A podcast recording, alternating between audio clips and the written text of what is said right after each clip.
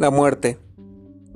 Es uno de los temas que causa mayor interés y a la vez temor en el ser humano, ya que vivimos en un constante temor de saber qué es lo que pasa cuando morimos.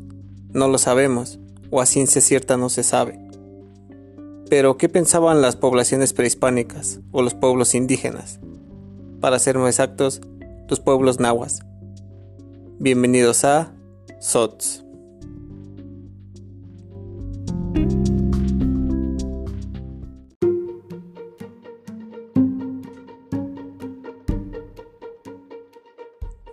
Muy buenos días, tardes o noches. Sean bienvenidos, no importa la hora en que estén escuchando esto. Gracias por estar aquí. Eh, yo soy Sots. Como bien la habían escuchado en trailer hace algún tiempo, por algunas complicaciones de tiempo y trabajo. Pero ya estamos aquí de estreno en el primer episodio. Y bueno, para, para dar la antesala de todo esto, vamos a hablar sobre la vida y la muerte entre los nahuas todo este estos pueblos indígenas que se dio en el altiplano central mexicano, pero con un enfoque etnohistórico. Posteriormente les daré una plática sobre lo que es la etnohistoria, pero sin más preámbulo, comencemos.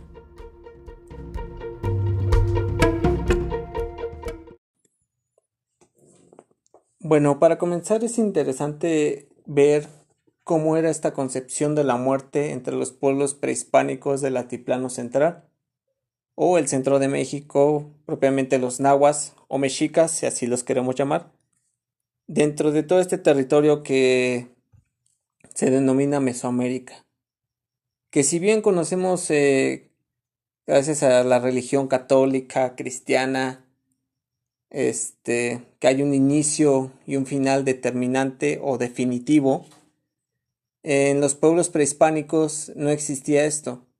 Existía lo que podemos decir un, un ente cíclico, un tiempo cíclico. ¿Qué quiero decir con esto? Que no había, que había un principio y un final, pero volvía a haber un inicio. O sea, las cosas se regeneraban, pasaban a ser otra cosa. Es como si dijéramos, como en la física, la materia no se crea ni se destruye, solo se transforma. Y esto es muy interesante porque en un principio partamos de lo que se llama el axis mundi, que si bien conocemos los puntos cardinales que es norte, sur, este y oeste, el axis mundi viene, centro, viene siendo el centro del universo. Marca un arriba y un abajo. Vendría siendo como una especie de, de quinto punto. ¿No? Hay una concepción esférica, no plana norte, sur, este y oeste, arriba y abajo, un supramundo y un inframundo. Que si bien entre los mexicas el inframundo era el Mictlán, pero ojo, es uno de los nueve pisos del Mictlán. Diría por ahí Javier Batis es el más famoso, pero no es el único. Pero eso sería interesante abordarlo en otro tema. Pero bien, eh, a través de los mitos es que también nos podemos explicar cómo era esta visión esta cosmovisión, este etos que, que se tenía en los pueblos prehispánicos entre los mexicas. Porque si bien sabemos que no se le tenía miedo a la muerte, era por esta, esta visión. Porque uno de los mitos preponderantes o que nos ayuda a entender cómo se veía la muerte era el mito del Mictlán y los huesos sagrados. Que si bien podemos partir de este mito del quinto sol, la creación del, quinto sol del nuevo tiempo, con esta inmolación o este sacrificio en el fuego de lo que viene siendo Nanahuatzin o Tecuzquitecatl, que si bien de ahí sabemos salió el sol, el nuevo sol de esta nueva era, eh, y de las cenizas, cuando se enfrían surge la luna, ¿no? Entonces ya tenemos un nuevo tiempo, tenemos un nuevo espacio, tenemos movimiento, tenemos el olín, luz y calor. Ahora, ¿qué falta? Falta el hombre. Y el encargado de todo esto viene siendo Quetzalcoatl para la creación del hombre. Y en ese sentido, es este mito el que nos, nos ayuda a entender todo esto. Porque, ojo, las deidades en Mesoamérica lo que los hace preponderantes o lo que tienen mucho en común es que tienen esta, estos opuestos complementarios. ¿Qué quiero decir? Que una deidad puede ser creadora como también destructiva. Una puede manejar la vida y a la vez la muerte. Una puede ser solar y también puede ser acuática. Una puede ser de arriba, otra de abajo. O sea, son opuestos que se complementan. O no es que la misma deidad contenga estos elementos, sino que tiene un gemelo, por así decirlo, o un desdoblamiento, una versión de sí mismo que lo complemente. ¿No? Porque si bien decimos Huitzilopochtli, puede ser una, es una entidad solar. Pero si bien sabemos que si hay mucho sol, hay sequía, o si hay mucha, mucha lluvia, mucha agua, también es malo. Debe haber un equilibrio, el equilibrio debe ser casi casi perfecto. Y esta concepción es muy interesante porque nos habla de que ya no hay una concepción plana, hay una concepción cíclica y hasta, si queremos verla así, esférica de la Tierra. La deidad no solamente es una deidad absoluta, sino puede manejar muchas variantes, se ramifica increíblemente. ¿No? Entonces, este mito del Mictlán y los huesos sagrados, como lo dijimos, eh, este carácter cíclico de la vida es un tenor genésico de la muerte, o sea, genera la muerte. Sin vida no puede haber muerte y sin muerte no puede haber vida. De entrada, podemos verlo así. El hombre nace de la penetración en el sentido sexual de la palabra, porque Quetzalcoatl en el Mictlán es una hierogamia entre el cielo y la tierra, luz y tinieblas, el tiempo encarnado por esta deidad. Entonces, en ese sentido, todo lo que se origina en el mundo náhuatl la existencia del hombre empieza a gestarse en los niveles más profundos y a la vez céntricos del inframundo, ya que, como lo habíamos establecido, posterior a que estos dioses o que estas deidades establecen el movimiento, mediante su autosacrificio deciden crear al hombre. Entonces, el descenso de Quetzalcoatl en busca de eh, los huesos representa al sol poniente, el sol viejo. ¿Por qué? Si bien podemos decir que el sol de mañana no es el mismo que iluminó hoy y no es el mismo que iluminó ayer. ¿Qué quiero decir con esto? No tiene que ver con las fechas, sino que el sol nace diario y muere diario. Cuando nace por el oriente es dorado, ilumina todo, ¿no? Y cuando ya está atardeciendo, que incluso hay unos atardeceres que luego vemos muy rojizos, se tenía esta, esta visión, esta concepción de que la deidad, Tonatio o, como lo queramos llamar, se estaba desangrando, estaba muriendo, ya había cumplido su ciclo. Es como si dijéramos que las deidades tienen edades también. O sea, también hay un manejo del tiempo en el que la deidad en el mismo día es joven, adulto y anciano. Es como esta parte de los de los relatos de los héroes míticos que crecen de inmediato, para poder madurar y crear una solución. ¿No? Podemos hablarlo así. Diario el sol moría. Viajaba a través del inframundo por los pisos del Mictlán, se ataviaba, volvía a reenergizarse y ascendía por el oriente. Por eso es que el sol de mañana no es el mismo que iluminó hoy. Nace y muere, hay un ciclo que incluso como lo sabemos cada 52 años es la ceremonia del fuego nuevo.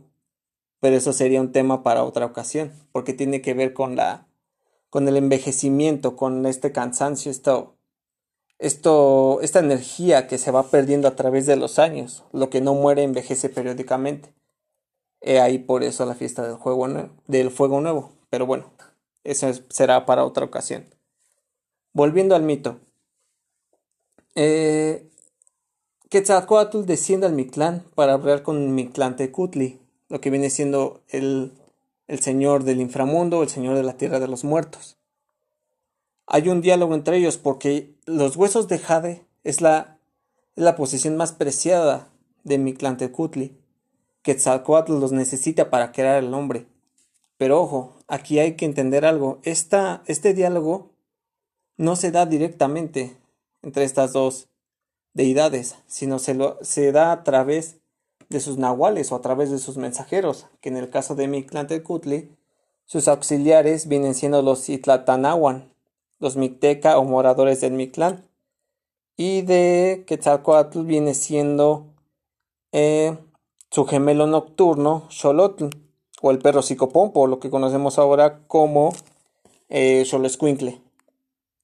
Es interesante ver estas partes, analizarlas y tener esta cosmovisión porque nos ayudan a entender incluso cómo, cómo nosotros abordamos el mito, cómo lo, lo, hacemos propio y cómo lo expresamos, cómo nos da un sentido a la cultura, a nuestra cultura. Y incluso nos explica como nuestra sociedad. Entonces, eh, si bien Kutli y su, su mensajero viene siendo Tecolotl o el búho, eh, ese diálogo se da a través de ellos. Quetzalcoatl dice que se va a llevar los huesos. Mictlantecuhtli dice que sí, pero con la condición que los regrese cada cierto tiempo, o sea que no se los lleve para siempre. Eh, Quetzalcoatl le dice a Xoyotl que le diga que sí, que se los va a regresar, cuando su intención no era esa, era llevárselos para siempre, o sea, nunca devolverlos. Y aquí, ojo, no, no es de que le vaya a dar una vida eterna al hombre, no, es una existencia breve o una existencia eterna. Y esto vendría rompiendo el ciclo. ¿Por qué? Porque estos cronotopos de vida eterna, estas concepciones que tenemos así, no entran dentro de esta cosmovisión prehispánica o nahua, sino que la existencia breve debe cumplirse porque, como lo dijimos, es breve porque nosotros cumplimos un ciclo de vida y termina brevemente. Entonces, cuando morimos, volvemos a renacer y cuando nacemos podemos volver a crear la muerte. Como lo dijimos, la vida crea la muerte y la muerte crea la vida. Es un ciclo. Eso es a lo que se refiere un ciclo eterno, no una vida eterna. Entonces, si Quetzalcoatl no lo regresa, se rompe este ciclo. Ya no va a haber muerte. Se rompe ese equilibrio hablábamos incluso con estos eh, opuestos complementarios. Y aquí lo interesante de este mito es que Xolotl lo dice, pero de una forma en primera persona, no lo dice como cuando nosotros decimos, eh, mi mamá dice que no está, o mi papá dice que no está. No, sino lo dice en primera persona de sí, yo los vendré a dejar, yo, en primera persona. Y aquí por eso que incluso tenemos nosotros esta concepción o estas historias de que si nosotros maltratamos a los Xoloscuincles o maltratamos a los perros en general, estos no nos van a ayudar a viajar por el Mictlán, porque él es el que está regresando los huesos al inframundo, se los está regresando a Mictlán Telcutli. Y el tecolotl o el búho es el que dice no, no te los puedes llevar para siempre. Y esto porque ocurre un error de comunicación entre Quetzalcoatl y Xolotl es por eso que incluso también algunas veces escuchamos decir que cuando el búho canta, el indio muere. Y ojo, no indio en forma despectiva, sino así lo decimos de forma coloquial o lo hemos escuchado alguna vez de algunos familiares, los abuelos, ¿no? Es interesante cómo este, estos mitos nosotros los adaptamos, cómo los explicamos y nos ayudan a nuestras creencias que incluso han atravesado a través de los siglos. Si bien diría Alfredo López Austin, es este núcleo duro, que cambia, pero en su mero núcleo sigue siendo, por así decirlo, lo más puro, ¿no?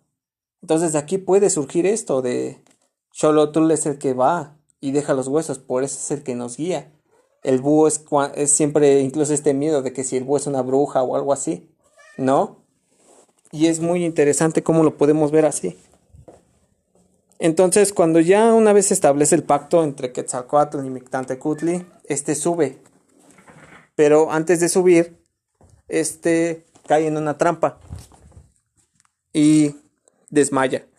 Bueno, se golpea y se desmaya, haciendo que los huesos caigan y sean esparcidos a través de lo más profundo del Mictlán. Y mientras está desmayado, los buitres empiezan a roer los huesos, que incluso también nos puede explicar por qué siempre nos ponen esta imagen hasta en las caricaturas de que los buitres roen el hueso, ¿no? Al momento que asciende, bueno, ya cuando está consciente asciende Y la Cihuacoatl tiene un barreño de jade, en el cual coloca los huesos y los muele. Todo esto podría asemejar a un receptáculo matricial o puede representar el útero femenino, ¿no? Pudiéndolo ver así es como si fuera este molcajete en el cual nosotros colocamos todo esto para hacer la salsa y creamos otra cosa, ¿no? En este caso se creó el polvo de jade de los huesos, el ingrediente primordial para poder crear al hombre. Que incluso de aquí podemos decir que está la costumbre de poner en la boca del, del cadáver una piedra de jade que esto corresponde a esta propiedad de, de regeneración. De los huesos se crea el hombre y son las mismas que, desarticulados, constituyen el fin de la putrefacción del cadáver. Porque se, se dice que pasando cuatro años, en los huesos ya no hay carne, ya no hay, pues sí, este, articulaciones, carne, todo esto. Y que cuando ya los huesos estaban totalmente pelones, si lo queremos ver así, ya la esencia del ser o la esencia del cuerpo ya desapareció, quedan los puros huesos. Pasamos a ser ancestros, ya no difuntos, sino pasamos a ser ancestros. Y esto es muy, muy, muy este, interesante, ¿no creen? Porque pasan cuatro años. Si todavía los huesos tienen carne o músculo, como lo queramos ver, nuestra esencia sigue ahí, sigue impregnada pero ya cuando están totalmente el hueso, pues sí, sin nada, ya pasamos a, otra, a otro plan existencial. Estamos dando ese viaje por, por el Mictlán ah, para ataviarnos y volver a ascender por el oriente, pero ahora en otra forma, en otra existencia. Es por eso que les decía que, que es como verlo como en esta parte de la física, de la materia no se crea ni se destruye, solo se transforma. Eh, y esto es una pequeña probada de cómo, cómo era esta concepción de la muerte, incluso del tiempo y el espacio. Porque es, es muy interesante hablar de la fiesta de Tititl, que en esta fiesta podemos decir que están los antecedentes antiguos de lo que ahora viene siendo eh, la celebración de Día de Muertos, porque tiene que ver mucho esto de, de esta celebración o esta antesala para lo que vendría siendo la fiesta de Iscali o la fiesta del fuego nuevo. Pero bueno, solamente era este primer capítulo para explicarles esta pequeña, darles una pequeña embarrada general de cómo era esta visión entre los nahuas, de lo que viene sin el tiempo y el espacio, ya conforme pasen los episodios, espero que, que sea así y que no haya más interrupción temporal. Eh, los tendré cada semana para que así ustedes puedan conocer un poco más. No solamente hablaremos de temas prehispánicos, sino también qué les parece de Inquisición, de cine, esta visión del vampiro en el cine, de las brujas, todo esto.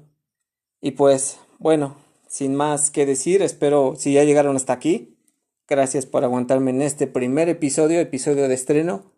Muchas gracias y pues que tengan un muy buen día, tarde y noche y Adiós.